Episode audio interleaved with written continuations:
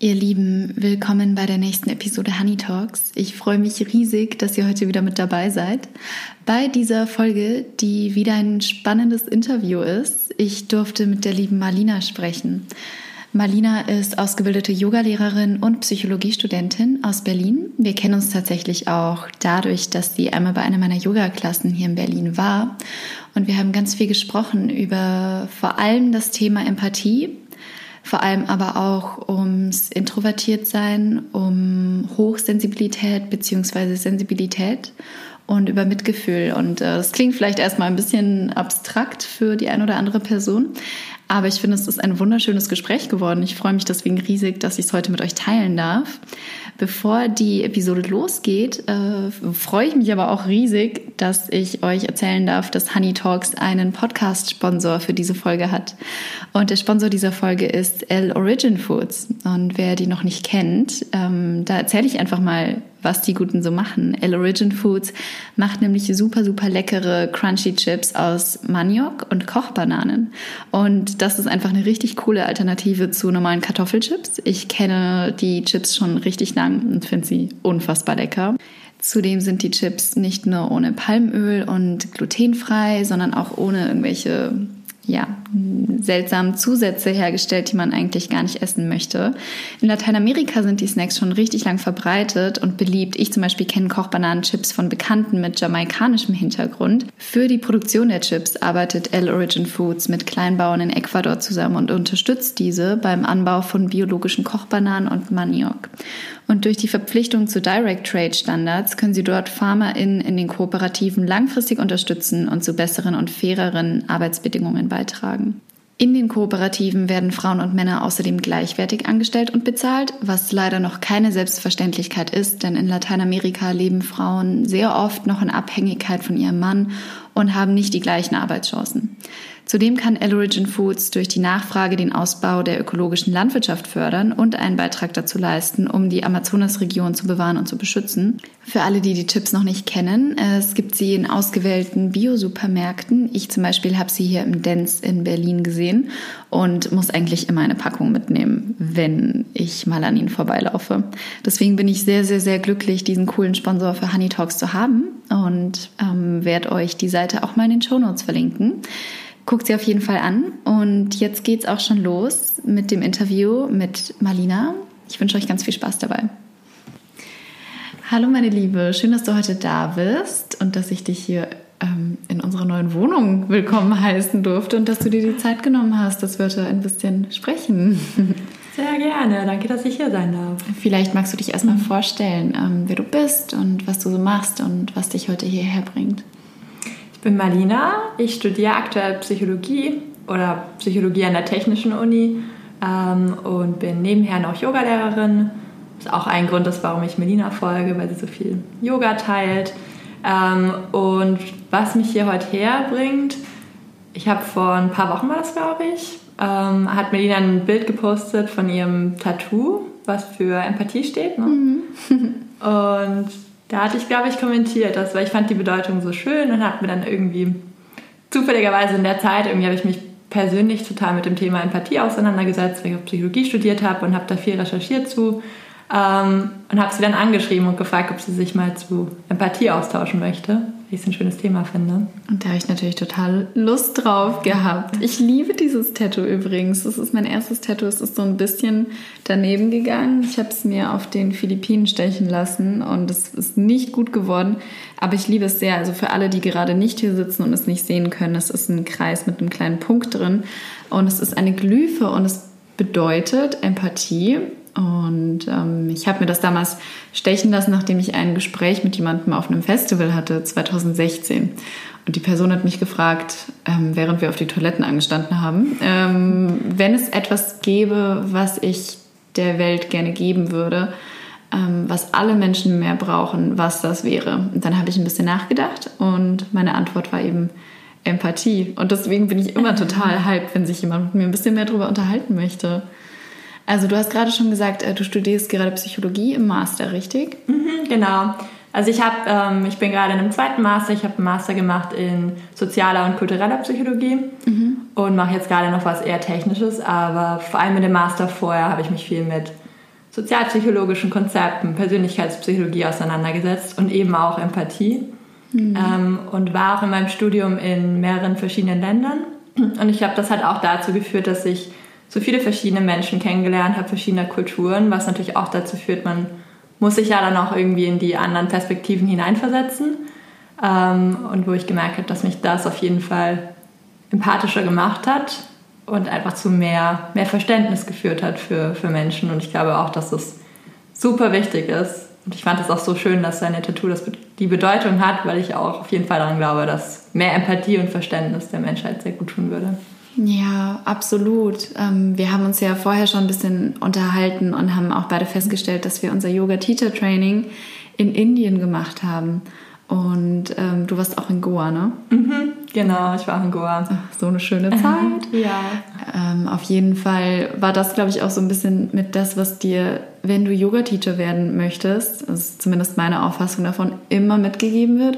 Es geht in dem Teacher-Training nicht darum, ob du einen Kopfstand kannst, ob du den Spagat kannst, sondern ob du auf Leute eingehen kannst, oder? Also du unterrichtest mhm. ja jetzt auch ein bisschen. Was würdest du sagen? Ja, würde ich auch auf jeden Fall sagen. Also ich glaube, auch im Yoga geht es einerseits darum, dass man natürlich sich selber kennt und auf sich selber eingehen kann und seine eigenen Grenzen kennt. Also ich glaube, man braucht auch ganz viel Empathie für sich selbst und für seinen Körper und muss da auch so ein bisschen lernen, glaube ich, als Yoga-Lehrer, dass man sein eigenes Ego ein bisschen zurückstellt. Und natürlich schaut es cool aus, wenn man einen Kopfstand macht, einen Spagat, einen Handstand und was auch immer. Mhm. Ähm, und das ist auch, ist auch toll, wenn man das dann kann, aber dass man dann auch nicht dazu neigt, irgendwie zu übertreiben oder sich dann Verletzungen zuzuhören, sondern wirklich auf seinen eigenen Körper hört, seine eigenen Grenzen kennt, weil jeder Körper ist individuell mhm. und das dann natürlich auch in seinen Stunden nach außen trägt.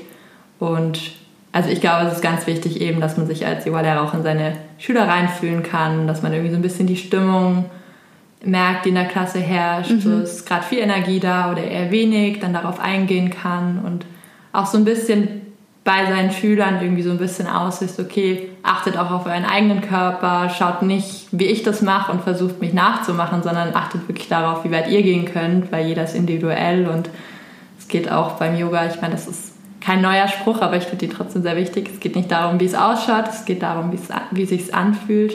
Total. So ein schöner Spruch, ich liebe den. Ich ja. habe das auch mal als Feedback bekommen, als ich eine Stunde gegeben habe. Ähm, und ich selbst eine Übung nicht mitgemacht habe, mhm. ähm, weil ich was mit meinem Knie hatte. Und eine Schülerin danach zu mir gekommen ist und meinte, sie fand es total gut und dass sie vor der Stunde relativ aufgeregt war, weil sie Angst hatte, dass sie nicht mithalten kann.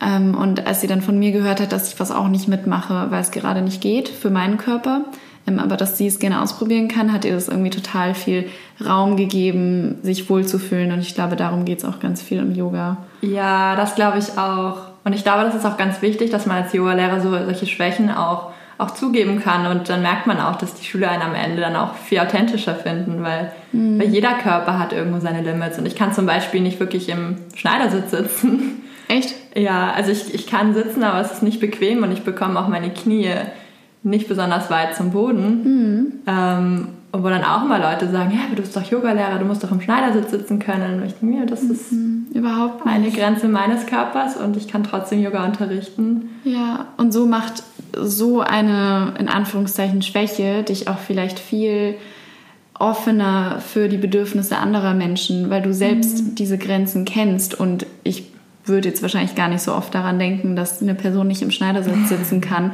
oder nicht in die Kindshaltung gehen kann, ähm, mhm. weil sie die Fersen nicht zum Hintern bekommt. Ja. Ähm, aber das ist ja deswegen dann auch gar keine Schwäche, wenn du selbst was nicht kannst oder wenn dein Körper dir Grenzen zeigt. Ja, ja. Und, und da ist ja auch ein wichtiges Thema. Ich höre auch ganz oft irgendwie, aber ich kann doch kein Yoga machen, ich bin nicht dehnbar, ich kann das nicht, ich habe keine Kraft. Und mhm. dann auch immer sage, nee, erstens, du machst ja Yoga, um dehnbar zu werden und du machst Yoga, um dich zu kräftigen. Und, das, und man, man kann Yoga auch nicht, nicht, nicht gut können oder nicht gut können, ja. sondern man kann, ja, man kann auf seinen eigenen Körper sehr gut hören. Dann würde ich sagen, kann man Yoga gut, wenn man genau weiß, was einem gut tut hm. und auch seine Grenzen kennt. Aber nicht jemand, der, der Kopfstand, Handstand, Spagat und was weiß ich was kann, kann gut Yoga, aber es ist kein Wettbewerb. Ich fand gerade so schön, was du gesagt hast, dass man Empathie sich selbst gegenüber lernen muss. Das ist so ein schöner Gedanke, so habe ich da noch gar nicht dran gedacht. Würdest du dich selbst als empathischen Menschen bezeichnen? Ja, ich würde auf jeden Fall sagen, dass ich empathisch bin und auch sensibel so gegen, gegenüber dem, was so um mich herum passiert und dass ich sehr viel, sehr viel wahrnehme, aufnehme, beobachte und mir auch viel Gedanken mache. Ja. Ähm, du ja, glaube ich, auch, ne?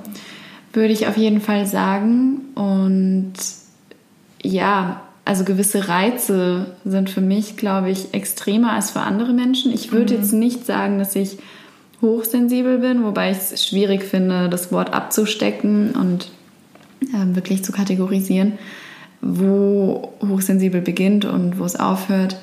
Ähm, aber ich würde schon sagen, dass ich sehr empathisch bin. Also ich nehme Gefühle im Raum unglaublich schnell auf. Mhm. Ähm, ich spüre sehr viel und meistens merke ich dann erst am Ende des Tages, wie viel ich eigentlich den ganzen Tag über aufgenommen habe und wie sehr die Stimmung anderer ganz, ganz, ganz schnell meine eigene wird. Und mhm. ähm, vielleicht für alle die, die das jetzt hören und sich da nicht reinversetzen können, klingt es total seltsam. Ich glaube aber auch, dass es ganz viele Leute gibt, die sich da wahrscheinlich wiederfinden können, dass wenn jemand weint oder wenn jemand mir was wirklich Trauriges erzählt oder auch was sehr Schönes, dass ich auch mit weinen muss und da ja. gar nicht wirklich die Wahl habe. Ja, das kenne ich auch. Oder auch keine, keine gewaltigen oder Horrorfilme anschauen können. Das kann ich zum Beispiel überhaupt gar nicht, mhm. weil mir das dann so nahe geht. Und es ist auch anstrengend in gewisser mhm. Weise, oder? Ja.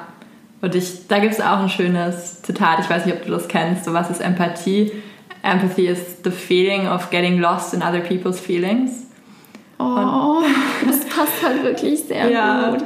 Und ich finde, das beschreibt es irgendwie ganz schön, so dieses einfach, ja, sich ganz, ich glaube, wenn man empathisch ist, dann hat man wahrscheinlich, man hat weniger, man hat eine dünne Haut und man, man verlässt relativ schnell so den den eigenen Körper und das eigene Gefühl mhm. und verliert sich dann in Gefühlen von anderen. Man nimmt Stimmungen auf. Wenn jemand anders traurig ist, überträgt sich das auf einen. Und dann ist man da sehr, sehr flexibel so in seiner Wahrnehmung und in seinem Gefühl. Ja. Würdest du, würdest du das als Schwäche bezeichnen? Ähm, ich glaube, es ist, es ist, glaube, es ist ein großes Geschenk, wenn man empathisch und sensibel ist aber es ist ein Geschenk, auf das man gut aufpassen muss. Mhm. Und ich glaube, wenn man, also wenn man quasi ein, ein weiches Herz hat, dann kann einen das extrem stark machen. Ähm, aber es kann einen natürlich auch schwächen, wenn man nicht drauf aufpasst und wenn man nicht auf, sein, auf sich selber Acht gibt. Weil ich glaube, das ist halt eine große Gefahr daran, wenn man, wenn man sehr empathisch ist und wenn man gerne für andere da ist und es einem Spaß macht, anderen eine Freude zu machen, dass man dann vielleicht dazu neigt, vergisst, dass man auch für sich selber da sein muss und nicht nur für andere empathisch sein sollte, sondern auch für sich selbst. Ja, total. Und ich glaube, das lernt man erst nach und nach. Wir haben gerade auch so ähm, oft schon ein bisschen darüber gesprochen, ob unser Umfeld ähm, so damit klarkommt, dass wir ein bisschen sensibler sind, würde ich jetzt einfach mal sagen. Und ähm, haben beide auch festgestellt, dass sich unser Umfeld dementsprechend auch geformt hat, welche Menschen mit unseren Gefühlen klarkommen oder mit unserer teilweise Überforderung klarkommen. Und ich bin super dankbar, dass ich mittlerweile Freundinnen und Freunde habe, die das nicht komisch finden, wenn ich sage, es ist mir zu viel, ich kann heute nicht oder ähm, ich schaffe das nicht oder ich brauche Zeit für mich alleine. Wie ist es bei dir so? Ja, das würde ich auch sagen, dass es auf jeden Fall auch wichtig ist, dass man dass man das so für sich selber erkennt. Also ich bin da noch eher so an dem Punkt, wo ich manchmal gar nicht so ganz weiß, was ich eigentlich will und was ich fühle, weil ich mich dann zu schnell auch mich gerne mitreißen lasse und das mhm. auch schön ist und andere Gefühle aufnehmen, aber dann manchmal so ein bisschen vergesse, was ich selber eigentlich gerade fühle. Also so ein schönes Beispiel ist auch immer, mir, mir passiert es öfter, dass wenn mich irgendwer fragt, ob jemand anders hat Hunger und möchte was essen gehen und dann werde ich gefragt, hast du Hunger? Und dann dann sage ich, ich habe Hunger, weil die andere Person Hunger hat und danach fällt mir erst auf, dass ich eigentlich gar keinen Hunger habe. Und mhm. das ist dann gar nicht so ein bewusstes irgendwie äh, Lügen oder so, sondern ich weiß dann einfach gar nicht mehr, was ich fühle, weil ich mich so schnell irgendwie angepasst habe. Ja, ja, ich kenne das total gut. Aber genauso auch mit dem sich verabreden. Ich fühle mich sofort schlecht, wenn mich eine Person fragt, ob ich mhm. Zeit habe und ich keine Zeit habe. Und wenn dann noch ein Schade als Antwort kommt, dann ist es gleich richtig doll in meiner Gewissensschublade am Rodeln. Ähm, ja, es ist gar nicht so einfach, aber es sind so gewisse Hacks, finde ich, die man sich im Alltag antrainieren kann, die einem unglaublich helfen. Also für mich ist es auch ganz viel, muss ich sagen, also zum einen Yoga, aber mhm. eben auch Tagebuch schreiben, mhm. ähm, weil ich dann wirklich nochmal mich selbst mit Situationen konfrontieren muss, ähm, wie Dinge so abgelaufen sind und wie ich eigentlich wirklich darüber fühle. Und ich weiß nicht, auch in meiner Therapie sagen wir oft, man braucht Abstand zu den Dingen, also geistigen und körperlichen Abstand, mhm. um äh, Situationen nochmal besser wahrnehmen zu können und wirklich gucken zu können, ah, was ist da eigentlich wirklich passiert. Mhm. Und das ist auch voll okay, wenn das ein bisschen Zeit braucht, weil unser Leben eben oft so schnell ist und wir so rushen und immer was zu tun haben. Aber deswegen ist Tagebuchschreiben für mich eben echt so ein kleiner Hack geworden, ähm, damit ich auch im Alltag immer mal wieder über Dinge nachdenke und reflektieren muss. So, hey, wie war das eigentlich wirklich? Oh ja. Ist das bei dir so ein bisschen auch so eine bisschen eine Pflicht mit dem Tagebuch schreiben, dass du das weißt, es tut dir gut und du, du machst es regelmäßig? Oder machst du das so aus so einem inneren Bedürfnis raus? Beides, ehrlich mhm. gesagt. Also ich habe so Tage, da denke ich mir, oh nee, ich mag jetzt nicht, aber da weiß ich, dass ich mhm. eigentlich tun sollte. Und ich mache mir da aber auch keine Vorschriften oder irgendwelche Regeln. Also dementsprechend ist es auch was sehr Intuitives, wo ich mir denke, ja. oh, ich will das jetzt aufschreiben, ich will das festhalten, ich will da nochmal drüber nachdenken. Eigentlich glaube ich aber schon fest daran, dass tägliches Journal mm. sehr viel hilft, oder? Schreibst du Tagebuch? Ja, ja ich, ich schreibe ganz viel Tagebuch. Ähm, aber auch aber auch so ein bisschen phasenweise. Also wenn mich viel beschäftigt, dann mehr und wenn mich weniger beschäftigt, weniger. Aber so in letzter Zeit hatte ich sehr viele Gedanken im Kopf und da habe ich das auch total gebraucht. Also morgens, mittags, abends, nachts. Ach echt? Krass. Also ja, ich schreibe auch gar nicht so ein Tagebuch, so ein, so ein, so ein echtes Buch, sondern ich schreibe alles in meinem Handy und ich habe mittlerweile hunderte von Notizen, aber es ist auch, und mittlerweile ist das auch mehr einfach so ein, so ein Drang, weil ich so viele Gedanken im Kopf habe und die müssen dann irgendwie einfach rausgelassen werden und manchmal auch so ein bisschen so eine Angst, ich ich habe jetzt einen guten Gedanken und den vergesse ich und am Ende war er wahrscheinlich gar nicht so gut, aber ja. da musste in dem Moment raus und es, passiert mir auch manchmal, dass ich irgendwie irgendwo hin bin auf dem Weg und ich laufe gerade so auf dem Gehweg und dann kommen mir irgendwelche Gedanken und dann muss ich kurz stehen bleiben auf der Straße und muss meine Gedanken runterschreiben und dann kann ich weitergehen. Wow. Ich glaube, das ist so das typische Millennium-Ding, dass man ein Tagebuch in seinem Handy schreibt, aber ich ja. finde es richtig wichtig und gut. Bist du noch so der Papiertagebuch-Typ? Ja, ich muss ja. aber auch meine To-Do-Listen ähm, auf Papier aufschreiben. Ja. Bei mir im Handy funktioniert das einfach nicht. Das geht komplett verloren und ich finde mich nicht zurecht. Ob ich mich da jetzt so zurechtfinde, kann ich leider auch nicht behaupten. aber ja, aufschreiben hilft halt so, so sehr. Mm. Ähm, wir haben vorhin auch so ein bisschen darüber gesprochen, ähm, was ich ganz spannend finde, weil ich habe ja auch Philosophie studiert, beziehungsweise bin noch im Bachelor. Und ähm, dann finde ich solche Fragen immer ganz besonders interessant. Du meintest ja, es gibt einen großen Unterschied zwischen ähm, Empathie und Compassion, also mhm. Mitgefühl würde ich jetzt mal so übersetzen. Das fand ich so spannend, weil ich habe mir da noch gar nicht so viele Gedanken vorher zu gemacht. Ja. Ähm, worauf bist du da so gestoßen? Ja, ich glaube, es ist auch ein interessantes Thema, eben einerseits das so philosophisch und andererseits psychologisch zu betrachten. Mhm. Ähm, und ja, was ich erstmal spannend finde, ist so bei, bei Empathie gibt es auch so in der Psychologie, gibt es auch ganz verschiedene Definitionen, aber so erstmal kann man so trennen zwischen affektiver und kognitiver Empathie. Also affektive ist so wirklich dieses automatische Gefühl und quasi eben, wenn jemand anders traurig ist, sich auch traurig fühlen, mitweinen. Mhm. Kann sogar so weit gehen, dass wenn jemand anders kalt ist und du siehst es, ist dir dann auch kalt. Mhm. Und, und affektive Empathie ist auch sowas total automatisch, da hat man auch keine Kontrolle drüber und das, der Körper reagiert einfach, der reagiert einfach mit und schwingt mit.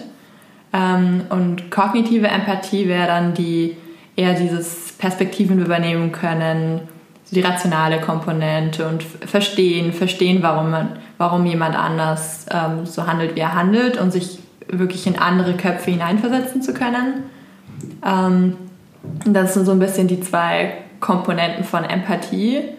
Und, ähm, und ich glaube natürlich, also das, was wir jetzt so am Anfang beschrieben haben, so als eher sensible Menschen, das wäre dann eher die, die affektive Komponente. Ja. Ähm, und dann ist es aber oft auch so, also ich glaube, meistens, wenn jemand empathisch ist, meistens, wenn man sehr affektiv empathisch ist, ist man auch kognitiv empathisch, also das geht oft miteinander einher. Aber es gibt auch Personen, die relativ wenig affektive Empathie haben, aber die sehr viel kognitive Empathie haben. Da wäre so ein spannend ist das. So ein Extrembeispiel wäre dann halt ein, ähm, ein Psychopath zum Beispiel, mhm. weil ein Psychopath spürt affektiv überhaupt gar nichts und deswegen gibt es ja auch so viele Serienmörder, die die psychopathische Persönlichkeitszüge haben, weil die können natürlich, die können Menschen töten im laufenden Band, ohne dass ihnen das affektiv irgendwie wehtut, dass sie da irgendeinen Stress spüren, irgendein Mitleid haben. Sogar eher umgekehrt, die fühlen dann Freude, was dann aber die sie verdrehte... Vielleicht wenigstens etwas. Ja, aber auf jeden Fall eben nicht den Schmerz. Und, aber die haben trotzdem oft eben eine große kognitive Empathie und deswegen schaffen sie es ja auch, sind ja oft auch Psychopathen oder auch sehr narzisstisch geprägte Menschen sind dann sehr charismatisch. Mhm. Und deswegen kann man dann auch die Leute so um Finger wickeln, weiß, wie andere ticken. Und dazu braucht man natürlich so eine kognitive Empathie. Und je kognitiv empathisch man ist, desto besser kann man natürlich auch manipulieren. Mhm. Ähm, genau. Super spannend. Ja, und jetzt so, um auf die, auf die Compassion zurückzukommen. Ähm, ja, das finde ich ein bisschen schwierig, das Wort auf Deutsch zu übersetzen. Ja, ich glaube, es ist so ein bisschen so eine Mischung aus Mitleid, Mitgefühl. Vorhin, wo ich gegoogelt habe, kam auch Barmherzigkeit. Mhm. Also ich glaube, es ist im Deutschen gibt es nicht so ein direktes Wort, was das übersetzt. Boah, Barmherzigkeit finde ich auch ganz gut, ehrlich gesagt. Auch ja. wenn das für mich jetzt so ein bisschen ähm, christlich ähm, mhm. angehaucht ist, das Wort. Äh, Barmherzigkeit finde ich eigentlich auch richtig gut. Aber vielleicht bleiben wir auch einfach bei Compassion. Ich glaube, die meisten äh, ja. wissen, was das ist. Ähm, genau, und bei Compassion ist es so, also man könnte irgendwie sagen, dass Empathie ist so ein bisschen die, die automatische Reaktion, die man hat im Körper und Compassion ist das aktive Verhalten, was man dann wählt. Also dass man dann wirklich sich dazu entscheidet, sich prosozial zu verhalten, ähm, mhm. jemand was Gutes tun wollen. Und das ist so ein bisschen dann auch wirklich dieses weil man kann natürlich, das Problem ist, glaube ich, wenn man sehr affektiv empathisch ist und sich dann schnell in so einem Gefühl verliert und dann den ganzen Schmerz mitspürt, dann ist das mal eine gute Basis, aber es, es kann natürlich dann auch schwierig werden, wenn man dann selber so gefangen ist und dann auch nur noch leidet, dann kann man natürlich auch schlecht helfen. Und deswegen ist es auch, glaube ich, wichtig als sehr sensibel, empathischer Mensch, dass man lernt, okay, ich spüre mit, aber ich kann mich dann auch trennen, weil nur, mhm. und dann eher so eine Compassion zu entwickeln und dann wirklich eher das Bedürfnis haben, das Leiden lindern zu wollen und dann kann man auch helfen. Ja, also wenn man sich als sehr empathischer oder affektiv empathischer Mensch vielleicht lernen kann, ein bisschen besser abzugrenzen, mhm. könnte man eben diese kognitive Empathie nutzen, um Compassion mehr zu entwickeln genau. und Gutes in der Welt zu tun. Ich muss auch sagen, dass ich mich selbst ja ganz gut kenne und weiß, dass ich einfach relativ schnell überfordert bin und ähm, mich an ganz viele Sachen, glaube ich, deswegen auch einfach nicht rantraue. Also sei es jetzt so mhm. ehrenamtliche Sachen ähm, ja.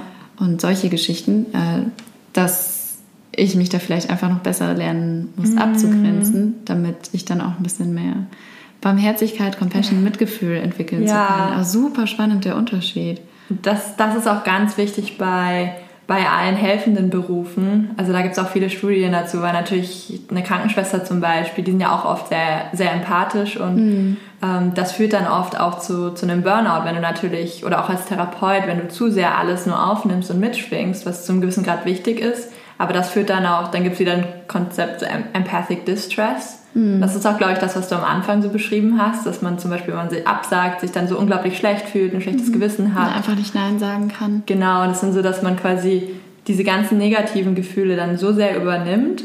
Und davor muss man sich natürlich auch schützen, um, gerade wenn man jetzt in so einem helfenden Beruf ist. Ja. Und da, was da hilft, ist dann wirklich genau das Lernen, so eigene, eigene Bedürfnisse wahrzunehmen.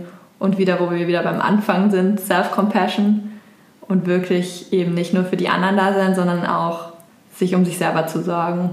Hast du vielleicht noch irgendwelche Hacks so für den Alltag, ähm, was Leuten helfen kann, mit ihrer Empathie umzugehen oder vielleicht sogar ein bisschen empathischer zu werden, falls sie das möchten? Ja, also da ist mir eine Meditation begegnet, die ich jetzt auch selber schon ausprobiert habe so in den letzten Tagen und Wochen und gemerkt habe, wie gut das tut. Und zwar ist es die ähm, Loving Kindness Meditation. Mhm. Ähm, und das ist eine Meditation, da geht es darum, einerseits Self-Compassion zu entwickeln, also empathisch für sich selber zu sein, aber auch für andere. Also man geht da so ein bisschen verschiedene Stufen durch. Man, man übt erst ähm, nett zu sich, positive Gefühle sich gegenüber zu haben, Dann ähm, stellt man sich eine nahestehende Person vor, dann stellt man sich eine Person vor, mit der man vielleicht gerade im Konflikt stellt mhm. und dann eine fremde Person. Und man übt es einfach, äh, quasi ja Mitgefühl zu zeigen in dieser Meditation. Und das ist super spannend, da gibt es auch total, viel, total viele Studien dazu. Und es gibt ganz viele Studien, die auch belegt haben, dass es einerseits dazu führt, dass deine graue Hirnsubstanz wächst, ähm, und du dann viel, viel besser mit Stress umgehen kannst, weniger Angstgefühle hast, insgesamt mehr positive Gefühle. Ähm, und, es führt, und es führt einfach dazu, dass du empathischer wirst, höhere emotionale Intelligenz hast. Mhm. und deswegen finde ich, ist es eine super schöne, schöne Meditation für eben einerseits Menschen, die dazu neigen, sehr empathisch zu sein und irgendwie sich ganz gerne verlieren bei anderen Menschen in deren Gefühlen, weil man wirklich diese Self-Compassion auch trainiert. Und andererseits aber auch für Menschen, wenn jetzt sich jemand darin wiederfindet, okay, hm, vielleicht irgendwie bin ich nicht so empathisch, ich bin immer eher so in mir selber gefangen, kann mich nicht so gut in andere hineinversetzen, dann hilft diese Meditation auch, weil man dann wirklich das übt, für andere Verständnis aufzubringen. Super, mhm. super spannend. Ja, ich kannte die Meditation auch ehrlich gesagt noch gar nicht. Mich erinnert das so ein bisschen an dieses Saying, das ist, glaube ich, aus dem Hawaiianischen und übersetzt geht es so, um, I love you, forgive me, I'm sorry, thank you. Kennst du das? Hm, Kenne ich gar nicht. Aber ja, geht in die Und das ist auch so ein Mantra und ähm, das geht eben an einen selbst und an jemanden, den man liebt und ah. an jemanden, mit dem man im Konflikt steht. Und dann eben auch der Person zu sagen, ich liebe dich, vergib mir, mhm. ähm, danke. Eine Person, auf die du vielleicht gerade sauer bist, ähm, ja. ist total herausfordernd, weil man da eben das Ego ja. so hinten anstellen muss. Ja. Ähm, und einen aber, also oder mich zumindest immer noch mal so auf den Boden der Tatsachen zurückbringt, dass es eigentlich alles gar nicht so schlimm ist, wenn ja. ich aus der Vogelperspektive gucke. Ja, weil ich, ich finde auch eben, auch wieder um auf den Anfang zurückzukommen, irgendwie, wenn es würden sich so viele Konflikte, glaube ich, in der Welt auch auflösen, wenn man einfach versuchen würde, die anderen zu verstehen und versucht wirklich seinen eigenen Kopf zu verlassen und ja. dass jede Perspektive und jedes Gefühl hat irgendwie eine Berechtigung und sich das von allen Seiten anzuschauen. Ja. Ähm, das ist super wichtig. Mega. Ich hatte das auch letztens zum Beispiel, dass ich ähm, mitbekommen habe, dass eine Freundin über jemanden gesprochen hat und es hat sich so ein bisschen angehört, als wäre sie neidisch auf die andere Person. Und ähm, ich habe dann so reingeworfen, dass ich glaube, dass die Person es manchmal gar nicht so leicht hat und dann war sie erst so ein bisschen stinkig auf mich und war so, hm, nee, das glaube ich nicht. Und dann haben wir aber nochmal drüber gesprochen und sie meinte auch so, hey, stimmt eigentlich, so habe ich das noch gar nicht gesehen. Ähm, also vielleicht auch irgendwie nochmal dran denken, dass manche Leute, auch wenn es nach mhm. außen hin vielleicht nicht so aussieht, ja. es nicht immer so easy haben. Ja, das glaube ich auch. Das ist ein wichtiger Ansatz. Und ich habe auch bei mir selber gemerkt, wo ich jetzt diese Loving Kindness Meditation ich jetzt in der letzten Woche habe ich das auch oft so zum, zum Einschlafen. Die gibt es auch, gibt es ganz viele YouTube-Videos ja, dazu, gibt's Wenn Podcasts. du mir welche ähm, empfiehlst, dann packe ich die in die Show Notes. Mache ich auf jeden Fall. Ähm, und das höre ich jetzt auch oft irgendwie so zum Einschlafen und habe da wirklich gemerkt, dass ich dann auch positivere Träume hatte. Und ich habe zum Beispiel einen Konflikt gehabt mit einer, mit einer Freundin vor zwei Monaten. Ähm, und ich habe vor, vor zwei Tagen habe ich die Loving Kindness Meditation gehört vom Einschlafen. Mhm. und ich habe dann von dieser Freundin ähm, geträumt und ich habe von unserem, ich habe geträumt, dass wir uns wieder treffen. Und ähm, hatte in dem Moment so totales Verständnis für sie und irgendwie für ihre Perspektive in dem Konflikt. Und ähm, wir haben dann beide einfach nur gelacht über den ganzen Streit schön. und haben uns versöhnt in dem Traum. Und es war total schön, den, den Traum zu haben. Und ich glaube, das hat teilweise schon auch damit zu tun, dass ich so viel diese Loving Kindness Meditation gemacht habe und da einfach noch mehr Verständnis unterbewusst für sie nochmal aufgebracht habe in dem Traum. Wie schön ist das? Ja, es war ein schönes Erlebnis irgendwie. Das kann ich jeden nur ermutigen, die mal, die mal auszuprobieren. Man verarbeitet auch einfach so viel im Traum. Mhm. So generell als abschließende Frage, ähm, weil wir gerade schon gesagt haben, so wenn es etwas gäbe, ähm, was man der Menschheit irgendwie gerne geben würde oder was man jedem Menschen gerne geben würde oder jeder Situation, was ist so dein Wunsch für die Zukunft? Jetzt gerade, generell, aber auch für ganz weit weg. Also, mein Wunsch wäre auf jeden Fall Verständnis, Mitgefühl ähm, und einfach wirklich die, sich die Mühe geben, andere zu verstehen und, und auch erstmal, und dazu muss man natürlich auch erstmal einfach wertfrei zuhören und wirklich verstehen, was die andere Perspektive ist und was die Gründe sind. Und genau so oft weiß man gar nicht, was dahinter steckt und wenn es jemand schlecht geht und wenn jemand einen vielleicht irgendwie beleidigt oder blöd anredet. Man weiß nie, was dahinter steckt und einfach irgendwie so eine Neugier zu haben, das herausfinden zu wollen und anderen Menschen zuzuhören, wertfrei, versuchen sich das vorzustellen. Und dann, was glaube ich auch ganz wichtig ist, dass man einfach trennt zwischen das ist die Person und das ist ihr Verhalten. Mhm. Und ich würde sagen, jeder Mensch hat, ähm, hat Liebe und hat Mitgefühl und hat das verdient. Ähm, was jetzt nicht heißt, dass man jedes Verhalten toleriert. Und weiß ich nicht, ich kann zum Beispiel, ich kann auch, aber das ist glaube ich auch ein Problem, wenn man Psychologie studiert hat und irgendwie so viel Verständnis oder so viel über Menschen weiß. Zum Beispiel, ich kann dann auch verstehen, warum jemand ähm, einen Ladendiebstahl begangen hat oder warum jemand jemand umgebracht hat. Und mm. das heißt nicht, dass ich das, das Verhalten gut finde. Das finde ich natürlich überhaupt gar nicht gut, aber ich kann, mir dann, ich kann mir dann verstehen, warum. Und dann hatten die vielleicht eine schwere Kindheit, dann war dies und dies und das. Ähm, und das ist aber da ganz wichtig ist, finde ich, dass man trennt zwischen, okay, das war falsches Verhalten, das kann man auch in der Person so reflektieren mhm. und das sollte bestraft werden. Aber ja, jede, jede Person hat, ähm, hat Liebe und Verständnis verdient. Ja, ja. Auch so von einer spirituellen Ebene. Vielleicht, ich habe mal sowas gehört und das fand ich mega schön. Und eigentlich sind wir auch alle so aus demselben Stern irgendwann mal gemacht worden, aus demselben explodiert. Und deswegen sind wir eigentlich auch alle eins. So, so einerseits sind wir alle gleich oder haben, haben würdevolles Ver, ähm, Behandlung verdient, aber andererseits sind wir auch alle so unterschiedlich und sollten vor allem, finde ich, auch Verständnis und Neugier haben, diese Unterschiedlichkeiten zu, zu erforschen und zu verstehen, warum jemand was tut, weil, ja, also ich weiß nicht, ich glaube, man ist teilweise auch erstaunt, was, was, wenn man mal wirklich nachfragt, so, warum machst du das oder warum denkst mhm. du das so, was da teilweise für Gründe kommen und was man niemals gedacht hätte, weil man geht ja auch oft eher davon aus, dass jemand anders so denkt, wie man selber denkt ja. und sich das am ehesten vorstellen kann. Und wenn man dann wirklich mal nachfragt, also da bin ich selber oft dann erstaunt, wie, wie unterschiedlich Menschen denken und wie spannend das aber auch ist. Mhm. Und dann einerseits genau, also diese ganzen Unterschiede auch zu sehen, aber daraus nicht abzuleiten, okay, wir haben andere Behandlungen verdient. Ja, nee, und diese Neugier finde ich total mhm. schön. Das ist, glaube ich, ein ganz wichtiger Gedanke. Marlina, ich danke dir für das schöne Gespräch, ähm, dass du dir die Zeit heute genommen hast und wir so viel reden konnten. Sehr gerne. Es war ein super angenehmes Gespräch. Ja, wow. Das ist doch ein bisschen länger geworden, als ich eigentlich dachte. Mit Marlina hat es so viel Spaß gemacht und ich wünschte, ihr könntet gerade sehen, was für ein Lächeln ich im Gesicht habe. Ich hoffe, euch geht es ähnlich und ihr konntet von der Folge ein bisschen Inspiration und ähm, ja, Nachdenkmaterial, sage ich mal, mitnehmen.